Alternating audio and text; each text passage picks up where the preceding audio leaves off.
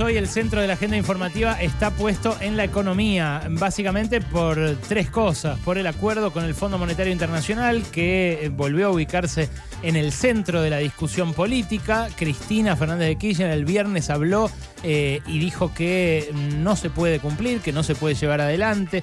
Ayer sorprendió Emanuel Álvarez Agis, eh, también sumándose a esta posición, diciendo que hay que renegociarlo. Hoy un poco lo expuso más en detalle aquí en el pase entre em, Ernesto Tenebaum y Reinaldo Siete Case. Eh, después está el número de inflación, por supuesto, que es demoledor, el dato 6,6% de la inflación de febrero, y una crisis internacional que ya se llevó puestos tres bancos. Para conversar sobre todo esto, eh, la verdad que mejor día imposible. Ya teníamos agendada la entrevista para conversar con él, pero cayó con un muy buen timing Claudio Katz, que es profesor universitario, economista, fundador del EDI, de Economistas de Izquierda, en su momento, y una voz eh, imprescindible para mí en la economía eh, heterodoxa argentina. ¿Cómo estás, Claudio? ¿Qué tal? Un gusto estar aquí. Bueno, gracias por venir. No, no. Sorprendió ayer Álvarez Con este escrito y hoy lo decía en detalle aquí con Tenenbaum respecto del acuerdo, concretamente, decía lo siguiente. Argentina tiene que decidir entre Guatemala y Guatepeor. O sea, ¿por qué? Porque cumplir el acuerdo con el fondo, que no estaba diseñado para enfrentar una sequía, correctamente, porque uno no arma un acuerdo con el fondo para enfrentar una sequía, porque una sequía es un evento fortuito, cumplirlo va a ser muy tortuoso para la población. E incumplirlo también, porque obviamente vas a una renegociación con el fondo, dado acusando recibo del impacto de la sequía. Dicho eso, mi punto es hay que renegociar el acuerdo con el fondo ya, poniendo todas las cartas sobre la mesa, preparándose para lo peor, y si viene lo mejor, buenísimo. Pero muy probablemente de la sequía viene algo muy, muy complicado. Bueno, es interesante, eh, sobre todo porque Emanuel Álvarez Agis, la discusión del año pasado, cuando llegó el acuerdo con el fondo al Congreso, dijo que eh, era mejor un acuerdo que un no acuerdo. Y dijo también que era el acuerdo posible este al que había llegado Martín Guzmán. Eh, ¿Vos qué pensás, Claudio, que eh, estaba mal desde un primer momento, que se lo llevó puesto la sequía, que en algún momento en el medio, en este año que pasó, entró en una senda de destrucción, de autodestrucción este acuerdo? ¿Qué pensás? Pienso que estuvo siempre mal y que ahora estamos viendo lo que el FMI es a pleno, sin ningún disfraz porque se adelanta todo. Todos imaginábamos que quizás era un año de aguante, el tema de la deuda flotando, y después de las elecciones, a ver la cuestión. Me parece que se nos viene todo para este año, o gran parte para este año. Cuando decís todo, ¿a qué te referís? A, los efectos del acuerdo con el fondo. ¿Cuáles serían? Porque son dramáticos por donde lo quieras ver. Pero lo peor es que ante un acontecimiento fortuito, como fue la sequía, que da vuelta todo, porque golpea fuertemente a la economía. Sí, sí, es un montón de guita, eh, son como 20 mil millones de dólares. Son 20 mil millones de dólares, deja al país completamente desguarnecido, eh, impensado.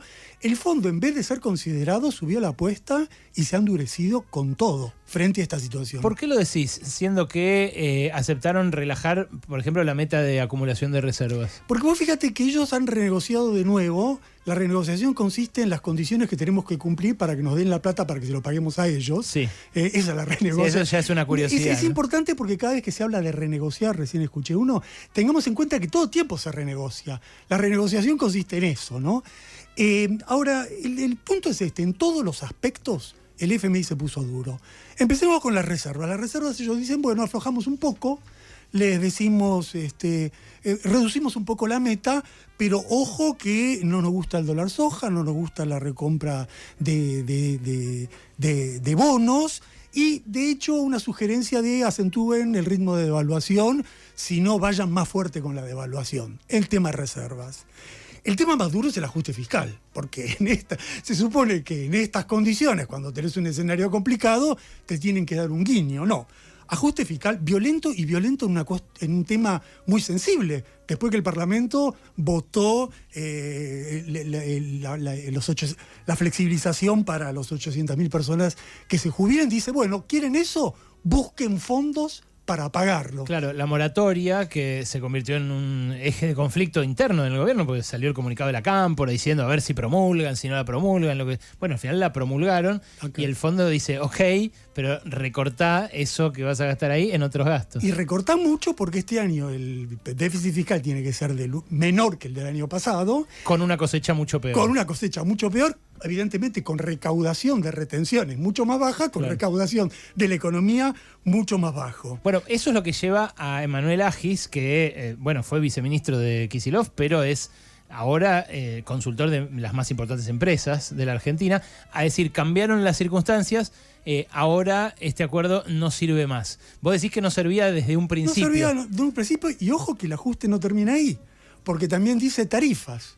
¿Eh? todos los que, ese 33% de los hogares inscriptos que, eh, que, que no, que, no entraban, en, eh, que quedaban afuera de una concesión en materia de tarifas, dice ajusten ahora y aceleremos el ritmo de tarifas, con lo cual va a tener impacto inflacionario.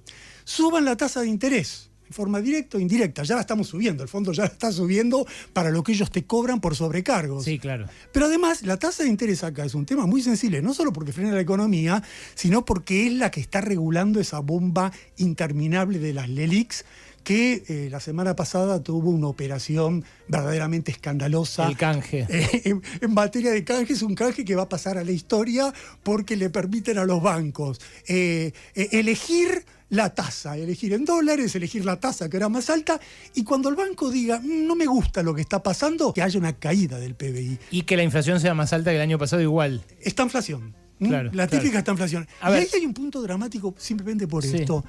Hasta ahora, ¿por qué aguantaba el modelo? Tenemos, tenemos un modelo que es de inflación, es un modelo de trabajador pobre, es un modelo de desigualdad, es un modelo de primarización. Pero por lo menos la economía se mantenía. Por lo Creciendo. creciendo. Si vos a todo lo Claro, anterior, emple- empleos chotos, aunque sea precarios, pero de bajos salarios y demás, pero empleos nuevos. pero aunque sea eh, trabajando. Sí. Si vos a eso le sumás eh, la contracción de la economía, bueno, ahí ya tenés definitivamente un escenario insostenible desde cualquier punto de vista. Claudio, yo esto que vos decís mm, menos eh, refinadamente y menos articuladamente, lo vengo diciendo desde 2018, que el regreso del Fondo Monetario es una calamidad para la Argentina.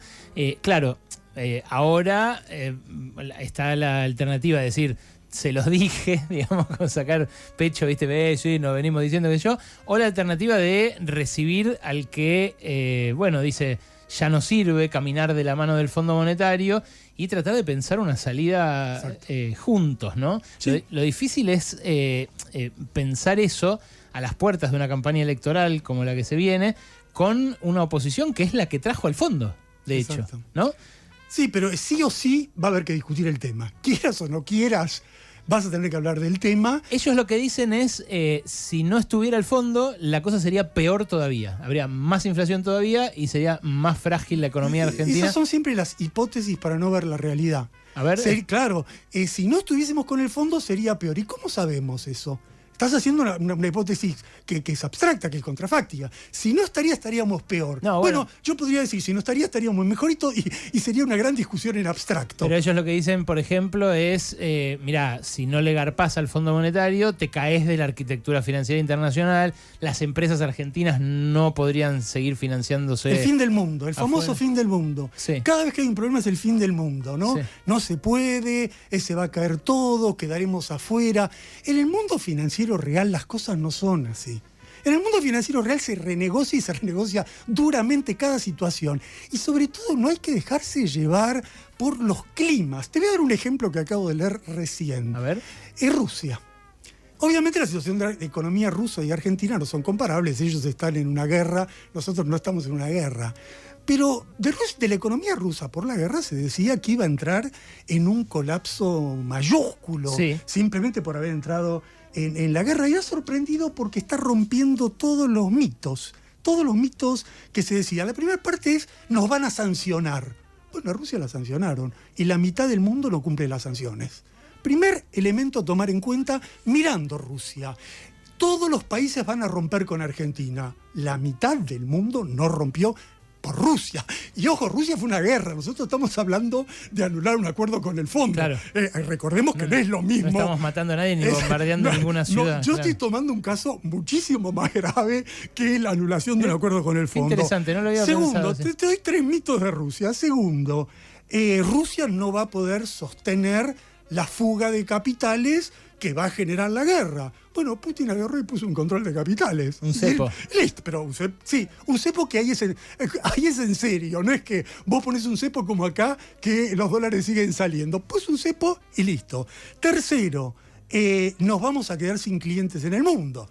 Era la gran apuesta. Rusia no iba a tener con quién comerciar. Sí. Rusia tiene superávit comercial y reemplazó los clientes. Lo que no le vende a Europa se lo vende a la India, se lo vende a China. Pensemos un minutito en la Argentina. Claro, nosotros ya le la vendemos. potencia agroexportadora de Argentina. Nosotros no le vendemos a Estados Unidos, nosotros no le vendemos a Europa, ya le vendemos a China, ya le vendemos a India, ya le vendemos a Vietnam. Entonces, en la sanción comercial, ¿qué nos provocaría? Y te doy la última, la- las últimas dos. La van a abandonar las inversiones, se van a ir todas del país. Rusia entró en guerra. Ahí leí que solo el 8,5% de las inversiones extranjeras se fueron. Nada más. Porque lo que es rentable es rentable y la economía rusa más o menos camina. Y la última, la más llamativa, van a quedar fuera del mundo en la era de la globalización, donde hay que importar todo. Sí. ¿Sabes lo que hicieron? Sustitución de importaciones, a la manera clásica del keynesianismo. Es decir, la- lo- Empezaron a producir cosas que antes compraban. a sí. sustituir. Bueno, ahí, ahí nosotros quizás la escala nos jugaría en contra, No, pero la, la comparación solo vale para romper los mitos, insisto. Claro. No ellos están en guerra, son Rusia, nosotros somos Argentina. No Pero por en- una cosa Claro. infinitamente menos grave, nosotros estamos cegados porque lo que falla en la Argentina es la actitud. Esto es el problema. La actitud, la postura, el temor. En vez de ponerse firmes y decir, señores, esto es inadmisible, esto es obviamente una estafa, esto es un fraude, pero además es un fraude impagable, mm, todo el tiempo aligerando y aligerando y aligerando. Y ojo con lo que, con, lo que dice Álvarez Agís, que está muy bien, como decís vos, no, no vamos a mirar el pasado, lo vamos a mirar cuando Guzmán decía que este es el mejor acuerdo posible y terminamos como terminamos. Miremos el futuro. ¿Qué es exactamente renegociar? Hay que, e- ese es un término. cam- cambiar las condiciones de Pero un ese, es un término que tenemos que. Porque renegociar, ¿en qué término vamos a renegociar? El f- la- con el FMI se renegocia todo el tiempo. El problema es si vamos a renegociar en el contexto de este acuerdo o vamos a decir, señores, este acuerdo no sirve, empezamos de nuevo y negociemos lo que quieran, pero sobre la base de que esto es imposible, inviable. Bueno, ahí hay algo, eh, hoy cuando hablaba de esta alternativa, eh, el director de la consultora Pepor-Q con Ernesto y con Reinaldo, en un momento usó una palabra que a mí me jodió, lo voy a decir, porque dos palabras que me jodieron. Cuando le preguntaron, bueno, pues, lo digo además con, con, la, eh, con la tranquilidad de, saber que ayer intercambiamos sobre esto, que... que a mí me dio mucha satisfacción leer a un tipo tan eh, metido en el sistema decir este acuerdo con el fondo es inviable y es peor eh, la alternativa de seguir atados a él que la de repudiarlo y no cumplir con, con los pagos de este año. Eh, pero hoy decía, ojo, yo no estoy diciendo armar una estudiantina eh, ni hacer como los troscos eh, recomiendan desconocer. La verdad que me parecen dos palabras que enturbian la discusión, que buscan descalificar al- a, la posición más dura. y además me parecen al pedo en este momento, porque justamente de lo que se trata es de que tenga alternativas más creativas, un gobierno que se quedó sin horizonte. Porque este gobierno se ató eh, primero a, a- un binomio conflictivo, ¿no? que no estaba de acuerdo en este tema, que era el principal que tenían que resolver, eh, Cristina y Alberto, puso a un ministro de Economía que llegó hasta donde lo dejaron llegar, porque no había acuerdo para que confrontara, me lo dijo a mí, Guzmán, yo estaba para ir más fuerte, pero no había plafón. eh, y después terminó atándose al fondo. Entonces, ¿qué margen hay para hacer esto que decís vos después de que el propio oficialismo el año pasado en el Congreso fue y puso los votos para que se aprobara? Bueno, el oficialismo está entrampado en una contradicción de la cual no puede salir y no se supera con chicanas, no se supera con burlas, no se supera descalificando al otro. Yo podría ahora eh, subir la apuesta y descalificar, eh, es, lo mismo que hace el PRO y no llegamos a ningún lado. Lo importante es mirar la realidad. Álvarez Agis, como todos los economistas del oficialismo saben, que esto es coyunturalmente inviable, pero suponete que por algún misterio de la naturaleza fluye eh, el dinero a la Argentina, es una tragedia para el futuro. Cuando la ministra de Desarrollo Social dice yo no voy a recibir a los piqueteros, que se queden ahí en la 9 de julio, total, eh, no hace lo mismo cuando la sociedad rural, cuando los banqueros, cuando los industriales se quejan, inmediatamente uno se sienta y negocia. Sí, o con las eléctricas cuando les perdonan la deuda con cabeza. Ahí negocian enseguida. Esa imagen de gente socialmente destruida, expulsada del mercado de trabajo, con los chicos en la calle. Eso que golpea, eso que golpea todos los días cuando salimos y vemos en, la esquina de mi casa no había una persona durmiendo, ahora hay una familia durmiendo. Eso que se ve todos los días es el futuro de la Argentina. Y, entonces, cuando se dice sería peor, ¿peor que esto? Claudio, eh, eh, vos recién hablaste de, actitud, ¿no? Es interesante en términos de, la toma de decisión. Eh, yo pensaba en cómo ese acuerdo termina licuando lo que fue la responsabilidad de Macri, el acuerdo digamos, que vota el Congreso, cómo termina licuando lo que fue la responsabilidad del gobierno de Macri en tomar la deuda. Si más que actitud no ves también que el sistema, de algún modo, forma parte de la lógica del FMI. Es decir, si nosotros rompemos, estamos rompiendo contra nuestro mismo sistema. Uno no se imagina a los políticos tradicionales haciendo ese tipo de ruptura. ¿Cómo la ves vos? Sí, sí, sí, sí. Hay un compromiso, hay un compromiso. Hay una interpretación, viste que hay una discusión de por qué el FMI dio semejante crédito. Mm. El crédito más, grande de la historia, el 60%. ¿Por qué, ¿Por qué? Bueno, hay dos interpretaciones. Una que Trump quería asegurar el triunfo de Macri y otra que querían condicionar a la Argentina de por vida. ¿no? Mm.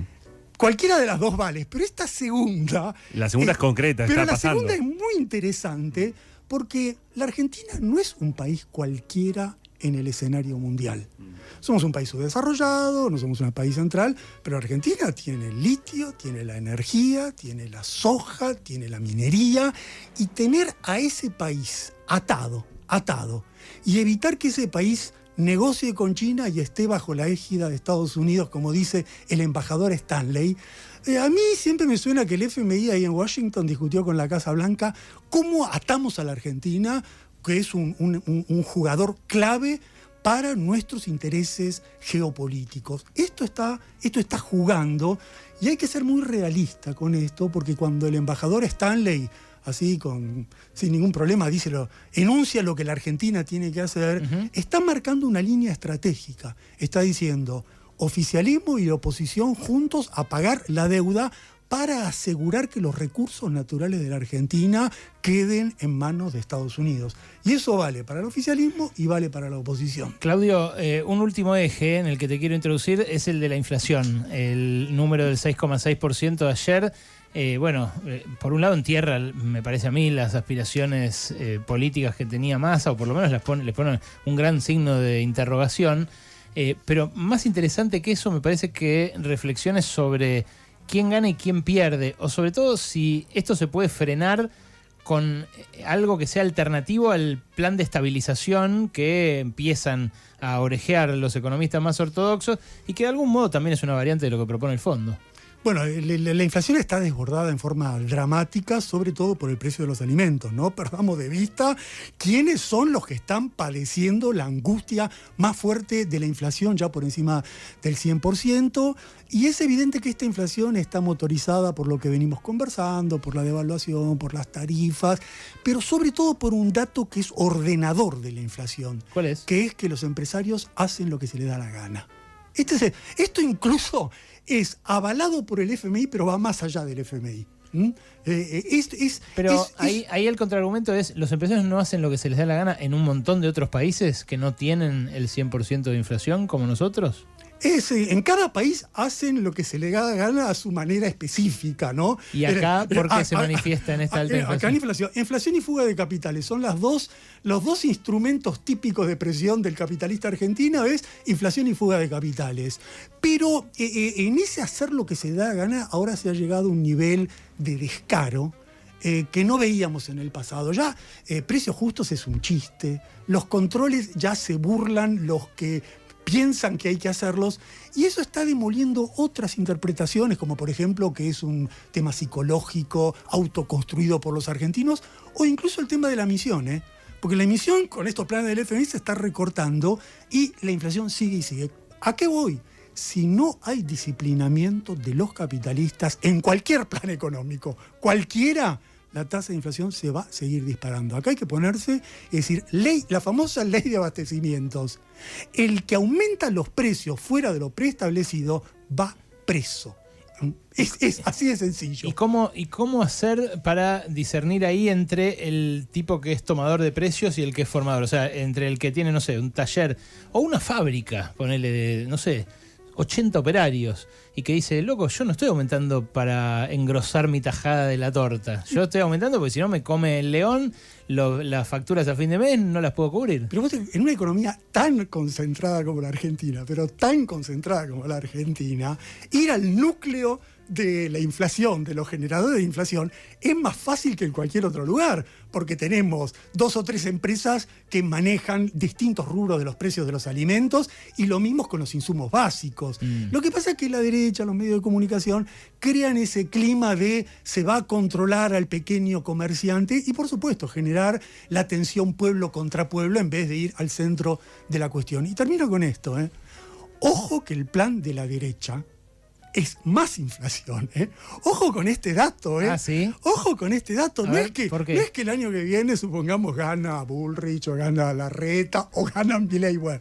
Y, y entonces, track, se viene un plan de estabilización inmediato. Todos, todos calculan que el primero y eventualmente el segundo, o algunos el tercer año, hay que ajustar lo que ellos llaman los precios relativos.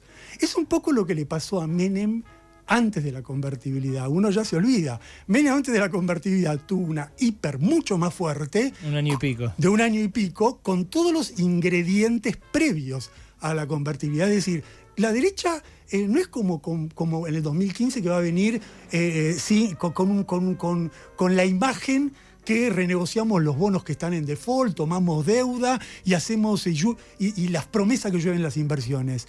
En el plan de la derecha también hay alta inflación. Con lo cual, la responsabilidad nuestra de encontrar una salida popular a esta crisis es muy grande. Es Claudio Katz, a quien acaban de escuchar, eh, profesor, economista, para mí una referencia dentro de las voces heterodoxas aquí en la Argentina eh, y además una voz polémica, ¿no? Como acaban de escuchar, discutiendo para un lado y para el otro. Gracias por venir, Claudio. Un gusto.